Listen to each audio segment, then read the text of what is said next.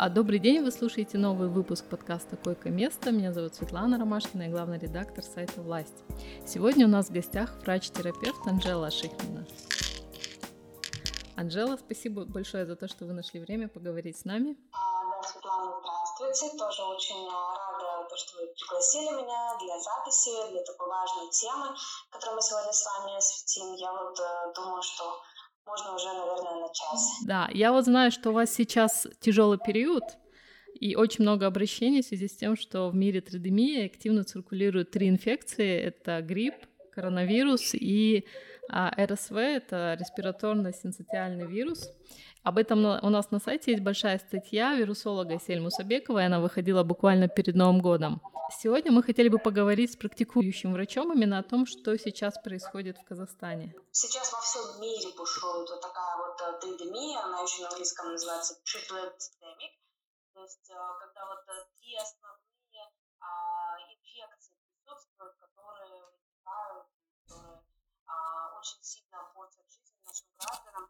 А, ну вот хочется еще добавить, конечно, что не только вот один респираторный синцитиальный вирус или вот риносинцитиальный вирус, а, который вот, э, к сожалению, мало известен, но э, он не новый, он давно существует, а, мы о нем знаем очень давно, чаще всего поражают маленьких деток, а, но о нем поподробнее еще поговорим. Хотелось просто добавить то, что помимо этих трех вирусных инфекций, конечно, сейчас еще и очень а, активный сезон других вирусных инфекций, которые вызывают а, острые респираторные вирусные инфекции. Это аденовирус, риновирус, энтеровирус.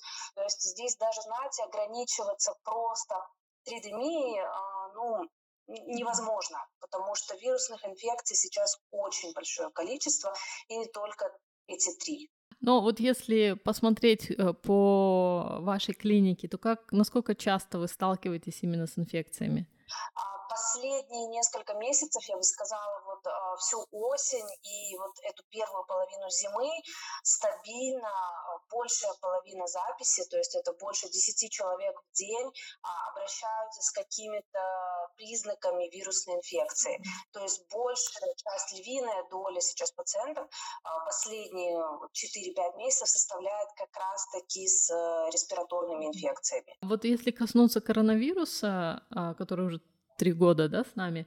Минздрав сейчас выдает очень скромные цифры, там 150-170 случаев в сутки. Но что происходит на практике? Возможно ли, что люди просто уже устали, они перестали делать тесты, или коронавирус стал легче протекать, и просто это как воспринимается как просто ОРВИ или простуда? Да, э, Светлана, вы абсолютно точно правы, вы, в принципе, уже сказали все за меня. А, действительно, а, коронавируса сейчас достаточно много, то есть э, цифры, которые мы видим в новостях, а, это подтвержденные случаи. То есть это те, которые люди обратились в лабораторию, сделали ПЦР-тестирование, либо в государственных каких-то учреждениях они провели экспресс-антиген-тестирование, где был подтвержден вот этот самый коронавирус. Но мы не говорим о, например, членах семьи. Вот, например, обрати, обратилась мама с ребенком, сделала сделали экспресс-тест ребенку, у мамы такие же симптомы, у брата, сестры, отец также болеет. То есть мы сразу э, можем эту цифру смело в 3-4 раза умножить, потому что очень заразный коронавирус, а, как сам вирус, поэтому эти цифры это только исключительно подтвержденные случаи. Их намного больше, но действительно сейчас ковид начинает протекать э, легче, потому что э, здесь очень много факторов, почему. А, в первую очередь, конечно, это вакцинация, достаточно большая прослойка есть привитых людей. А, вторая причина это то, что большинство людей переболело коронавирусом, это собственный приобретенный уже иммунитет. А, третье, немало немаловажное, то, что люди повторно переболели омикроном. Омикрон – это очень интересный такой вот а, штамм коронавируса, он имеет, кстати, где-то 500 подвидов, и он протекает намного легче, но он ультразаразный. То есть вот у него очень высокая контагиозность. Человек, который рядом пройдет с омикроном, наверняка заразит вот всех а, своих близких, а, всех родных, то есть ну, ближайшие его сожители будут заражены. А, и вот поэтому, уже имея им такой вот хороший иммунный ответ, большинство людей будут переносить коронавирус легче и легче. То есть особенно если мы не говорим о, люди, о людях в зоне риска, таких как пожилые люди, люди с хроническими заболеваниями, люди с а, какими-то определенными лекарственными а, препаратами, например, те, которые принимают иммуносупрессивную терапию. А, то есть вот, вот эти, эти люди, конечно, всегда подвержены риску, но большинство людей, большинство здоровых молодых людей будут переносить ковид, э, ну, часто, но достаточно легко. Вот много говорят о том, что в этом году очень серьезный грипп. Минздрав, кажется, дал еще первые цифры по гриппу чуть ли не в конце лета. Вот что можно о гриппе сейчас сказать в Казахстане? А, да, гриппа действительно стало много. На самом деле мы ждали вот э, то есть это вот грипп плюс ковид еще в прошлом году. А, когда вот потихоньку начали снимать вот все эти ограничения ковидные, а, мы ждали вот такой большой вспышки гриппа. В прошлом году грипп также пришел немножко раньше, чем мы его ожидали, где-то вот э, в начале августа. В этом году он еще раньше пришел, потому что в отличие от ковида у гриппа есть определенная сезонность. Это осень, зима.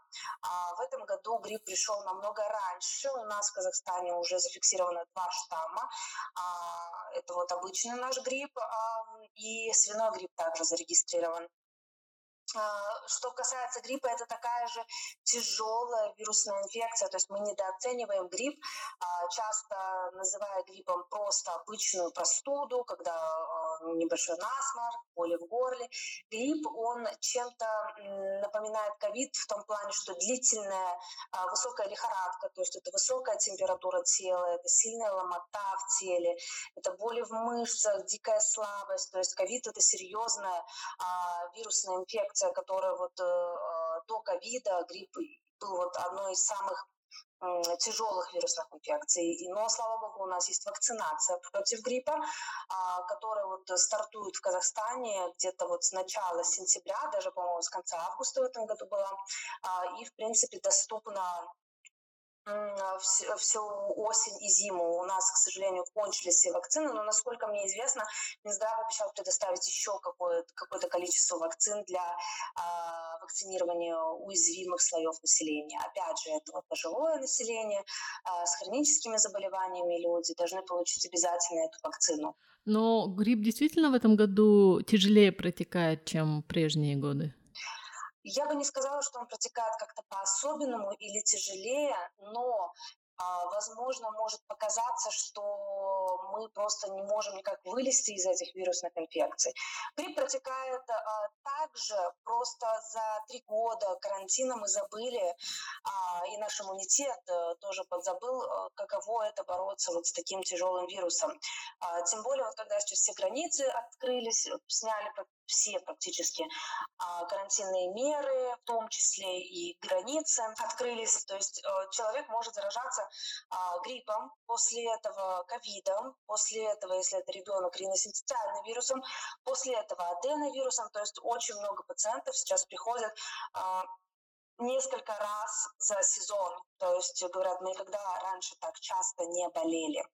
А, поэтому сказать, что болеют тяжелее гриппом, маловероятно, но я бы сказала, просто чаще болеют гриппом. Ну, вот мы буквально перед подкастом с коллегами обсуждали, что действительно многие из нас и дети а, болеют очень долго. Вот ощущение, что это одна длинная болезнь, которая началась там в конце лета, может быть, в начале осени, и все говорят, у нас, видимо, полетел иммунитет, и связывают это с этим. Можно ли сказать, что это все-таки из-за того, что вирусы стали сильнее, а мы стали слабее? Прекрасный вопрос, потому что с таким запросом приходит каждый день. Очень-очень а, часто сейчас, сейчас высокая заболеваемость, потому что, а, опять же, вот я повторюсь, болеют, например, сначала ковидом, потом новый вирус, потом опять новый вирус и так далее. Почему это происходит? Несколько причин может быть. То есть вот сейчас такое медицинское мировое сообщество рассматривает несколько вариантов, но нет единого ответа. А, первый, первая такая гипотеза, то, что, опять же, за время ковида, за время локдауна а, все эти вирусные инфекции, они просто не распространялись, потому что не было такого широкого контакта с людьми. А, и вот сейчас, когда начинают уже э, человек ходить на работу, студент в университет, все в школы вышли дети, в садики пошли малыши, то есть и начинает иммунитет опять очень мощно сталкиваться с большим, с огромным количеством вот этой вирусной нагрузки разной.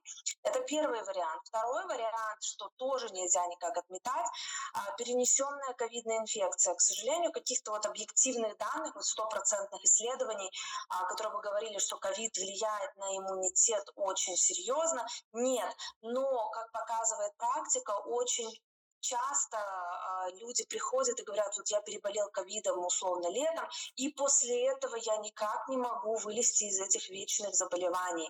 То есть действительно ковид каким-то образом, возможно, либо стирает нашу иммунную память, а, либо действительно как-то его меняет. То есть человек не приобретает какой-то реальный иммунодефицит, но становится более восприимчивым к каким-то вот вирусным инфекциям.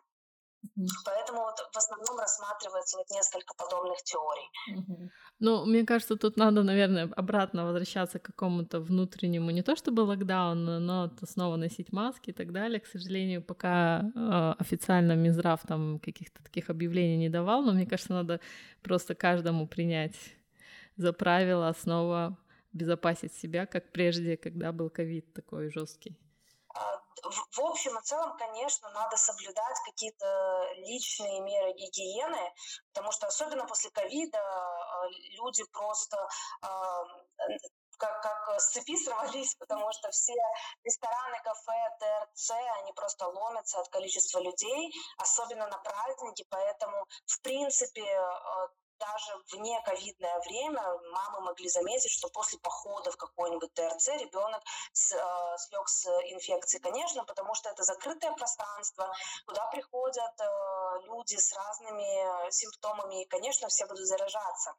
А, поэтому в первую очередь это какое-то достаточно преемственное такое вот э, нормальное отношение к походам э, в ТРЦ, походам в какие-то крупные места скопления людей, а, ограничение всех этих мер. Э, желательно, конечно, носить маску, если есть такая возможность, но, как показывает исследование, максимально а, хорошего эффекта можно добиться, если человек носит маску без симптомов, и тот, кто симптомами, тоже носит маску. То есть это должны мы надеть опять маску на всех, но это невозможно невозможно, э, потому что, ну, надо понимать то, что люди тоже немного устали от всех этих мер, а, устали от масок, устали от всех ограничений. А, и, конечно, для людей, которые перенесли легко ковид, которые не потеряли близких, для них это вообще кажется чем-то из ряда вон выходящего. Но опять элементарные меры, э, частое мытье рук, обрабатывание а, спиртовыми растворами, ограничение посещения таких крупных мест э, скопления людей. То есть элементарные меры, которые доступны для всех, они, конечно, будут снижать а, риски заболевания. То есть они не сделают так, что человек не заболеет 100%, но риск будет немного снижен. А мне бы хотелось еще поговорить про респираторно-синцитиальный вирус РСВ, который сокращенно называют. Ощущение, что о нем впервые начали говорить только сейчас, хотя вот Эсель в своей статье пишет, что а, им давно болеют, о нем врачи знают, а вот в какой такой свет он вышел как бы только сейчас. А можно подробнее о нем поговорить, как его определяют, есть ли какие-то тесты, как он проходит у детей? Опасен ли он ли только для детей или, может быть, и для взрослых тоже? А, да, респираторно-синцитиальный вирус, э, он, как вот я говорила, был давным-давно, он не новый вирус, а, очень часто встречается, и я его часто видела, и до ковида он был достаточно частым гостем, особенно в семьях, где детки вот от 6 месяцев до 2 лет. Может быть старше, но обычно в более старшем возрасте он не имеет такой яркой а, клинической картины, то есть таких ярких симптомов не будет. В основном он проявляется да, вот умеренной лихорадкой, то есть повышением температуры тела, какие-то общие симптомы, насморк, недомогание. А, и основной такой симптом – это кашель кашель и плюс вот а, что может услышать э, доктор в легких у ребенка, это такие распространенные хрипы, то есть ребенок, а, грубо говоря, вот такими обычными словами хрипит э, по всем легким. А, это может очень действительно напугать врачей. Достаточно часто врачи очень а, боятся подобных звуков легкого, особенно у маленьких детей, и начинается вот бесконечное назначение антибиотиков. Что же происходит на самом деле? Вот этот вот респираторный синтетиальный вирус, он поражает бронхиолы. А бронхиолы – это самые-самые мелкие ответвления наших бронхов. То есть наше легкое – это как такой, такой орган, а, который имеет еще и бронхи, а, которые распределяются по степеням. То есть сначала идет такое э, наша трахея, которая потом разделяется на два главных бронха и так далее. То есть выглядит как дерево а, с такими мелкими-мелкими веточками на самом конце.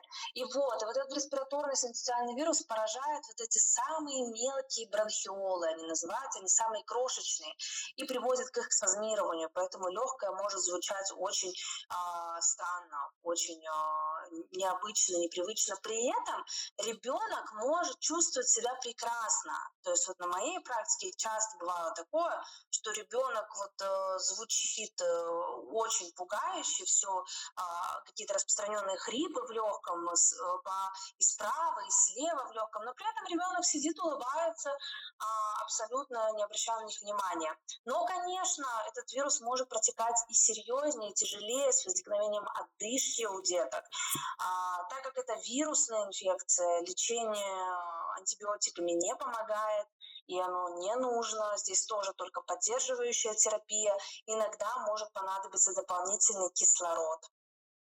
Такое вот тоже бывает, случается. А, очень э, знакомая, например, э, в Штатах, в Европе, эта инфекция очень всем знакома. У нас, к сожалению, почему-то с ней, э, может быть, реже сталкивались, либо реже диагностировали, но а, инфекция очень распространенная во всем мире, поэтому у нас она также распространена и достаточно часто видим таких деток. Но вот сейчас еще в многих аптеках нет жаропонижающих, например, парацетамола, и вы как бы уже сталкиваетесь с тем, что есть проблемы с препаратами для лечения? конечно, очень часто мои пациенты не могут найти а, те или иные препараты, особенно в жидкой форме. А, я бы сказала, сейчас, наверное, легче, а, но вот несколько недель назад даже найти амоксициллин, а, это антибиотик, в аптеках было очень трудно. Мои пациенты вот объезжали несколько аптек, прежде чем найти вот в сиропе, в жидкой форме, в порошке специальном для приготовления сиропа. Было очень трудно. Что касается а жаропонижающих препаратов э, лично я не сталкивалась с такой проблемой, чтобы их не было в аптеке, но я уверена, что, скорее всего, такая проблема есть. Но сказать, что это что-то новое, необычное, у нас периодически бывают проблемы а, с наличием препаратов, а, но при а, упорном поиске можно найти. Вот по поводу препаратов для лечения, я так понимаю, что многие люди, кто нас читает и кто слушает, они ну, скорее всего, при первых симптомах будут какого-то заболевания будут лечиться сами, вряд ли они будут вызывать э, там, скорую и так далее. А вот что делать? Как правильно принимать жаропонижающие? И вообще, стоит ли их сразу принимать при первых симптомах заболевания? То есть тут, наверное, не важно, а, симптомы гриппа ли или коронавируса, да, то есть ну, на первом этапе, конечно, мы не можем знать, что это за болезнь, но людям понятно, что им хочется побыстрее, чтобы им было хорошо. Вот стоит ли принимать сразу парацетамол тот же? Да, люди э, всегда э, жаждут волшебной таблетки, а, которые бы они выпили, и сразу все прошло. К сожалению, такой таблетки нет. А, в общем, я рекомендую э, всегда обратиться к врачу. Конечно, можно принимать самостоятельно ибупрофен, и парацетамол, но у э, и того, и другого препарата есть побочные эффекты. Это раз. А номер два, всегда важно знать а, нормальную дозировку, ведь а, люди без медицинского образования а, не могут иногда адекватно подобрать себе или своему ребенку дозировку. И часто бывает такое, что доктор, я принимаю препарат, а температура не падает. Опять же, может быть недостаточная дозировка. А какие-то меры, которые может принимать дома человек, это самые обыкновенные меры, это оставаться дома, а не ходить на работу в садик, в школу, в университет для того, чтобы иммунитет мог бороться непосредственно только с этой инфекцией, не отвлекаться ни на что другое. А следующий момент. Очень много пить воды. Это действительно помогает. Э, и хорошо даже а, препараты более лучше работают, если организм нормально а, усваивает воду и имеет нормальный баланс водный. А, также какие-то элементарные меры промывания носа, полоскания горла и так далее. Но в любом случае я бы рекомендовала проконсультироваться с врачом, даже, даже вот телемедицина онлайн, просто для того, чтобы э, исключить какие-то красные опасные флаги.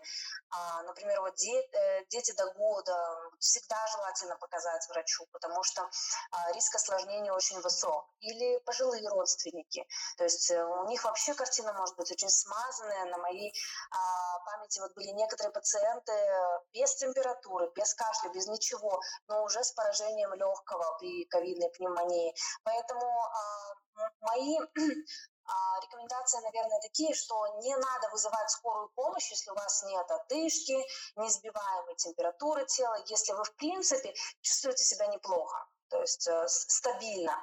Не надо вызывать скорую помощь э, по этому поводу, но очень важно обратиться к врачу, чтобы врач осмотрел, опросил вас, э, понял, нет ли у вас каких-то противопоказаний, даже к тому же элементарному ибупрофену есть противопоказания.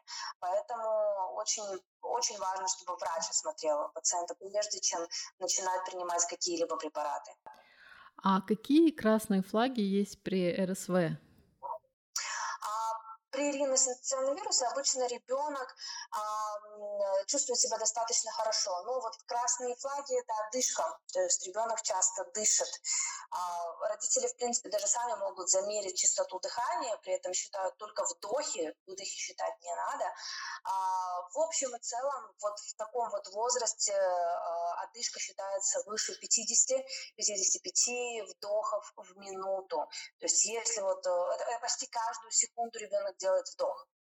Если родитель что-то подобное замечает, то, конечно, надо вызвать скорую помощь. Или если а, ребенок м, не реагирует на обращение, то есть он такой летаргичный, сонливый, трудно добудиться, трудно э, как-то достучаться до ребенка, он э, лежит, не пьет, не кушает, не отвечает на ваш зов, то, конечно, это тоже все красные флаги, важно э, вызвать скорую помощь, либо срочно обратиться к врачу. А это вот такие вот основные опасные флаги. А, красные флаги. А, а насколько важно определить у человека грипп или коронавирус? А вот имеет ли это значение при лечении сейчас? Глобально значение а, у человека без каких-то а, опасных повышающих риски осложнений факторов нет. То есть эм, к сожалению, и грипп, и ковид на сегодняшний день не имеют такого действительно мощного лечения, например, как это бактериальная инфекция, когда мы можем просто дать антибиотик, и на глазах человеку становится легче. Вирусная инфекция это намного сложнее, поэтому глобально это не важно. А, против ковида существуют некоторые препараты, которые человек может получать в больнице уже, например, а, с какими-то иммунодефицитами.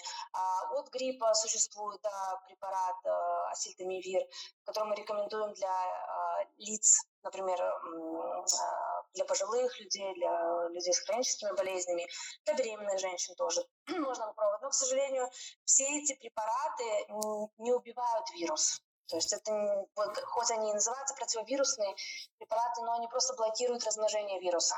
Поэтому глобально, если вот так вот подойти, это не сильно важно, что именно, ковид или грипп, потому что и тот, и другой вирус могут вызывать тяжелые осложнения. Это вирусные пневмонии, а даже вплоть до вирусных э, менингоэнцефалитов и так далее.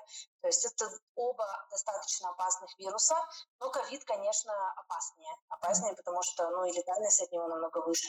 А какие сейчас а, советы врачей, может быть, вирусологов по поводу получения дополнительных вакцин от коронавируса? То есть бустеров и так далее. Вот есть такое мнение, что раз коронавирус уже стал, ну, омикрон ослаб, не так силен, как дельта, к примеру, была, то уже можно как бы не получать бустер. А здесь а, все это по тому же. А, то есть для молодых э, людей с хорошим а, иммунным ответом не обязательно а, получать бустеры там, каждые 3-6 месяцев. Абсолютно не обязательно. Достаточно иметь а, полную вакцинацию, то есть там две дозы или одна доза в зависимости от вакцины, что считается завершенной вакцинацией. А, ну и хотя бы один бустер. А, а так я уверена, что большинство людей переболело уже не раз коронавирусной инфекцией, то есть иммунитета достаточно, чтобы в будущем, встретившись с новой ковидной инфекцией, справиться с ней. Но для пожилых людей, для людей с хроническими болезнями, для людей с диабетом, с давлением, с перенесенными инфарктами, инсультами а, и так далее, а, обязательно я бы вот рекомендовала делать бустеры. То есть помимо вот полной вакцинации, а, третью дозу получить, вот бустерную, четвертую, а, я бы вот а, действительно рекомендовала, потому что эти а, люди, они находятся в группе риска по тяжелому течению ковида и вплоть до летального исхода. Поэтому, конечно, вот для таких групп и существуют бустеры. Но вот то, что грипп так рано стал приходить, возможно ли, что в будущем нам придется менять подход к вакцинации, потому что а, ну, прививка от гриппа, она действительно полгода. И то, что он уже летом стал приходить, это говорит о том, что мы летом не все готовы к такой эпидемии гриппа.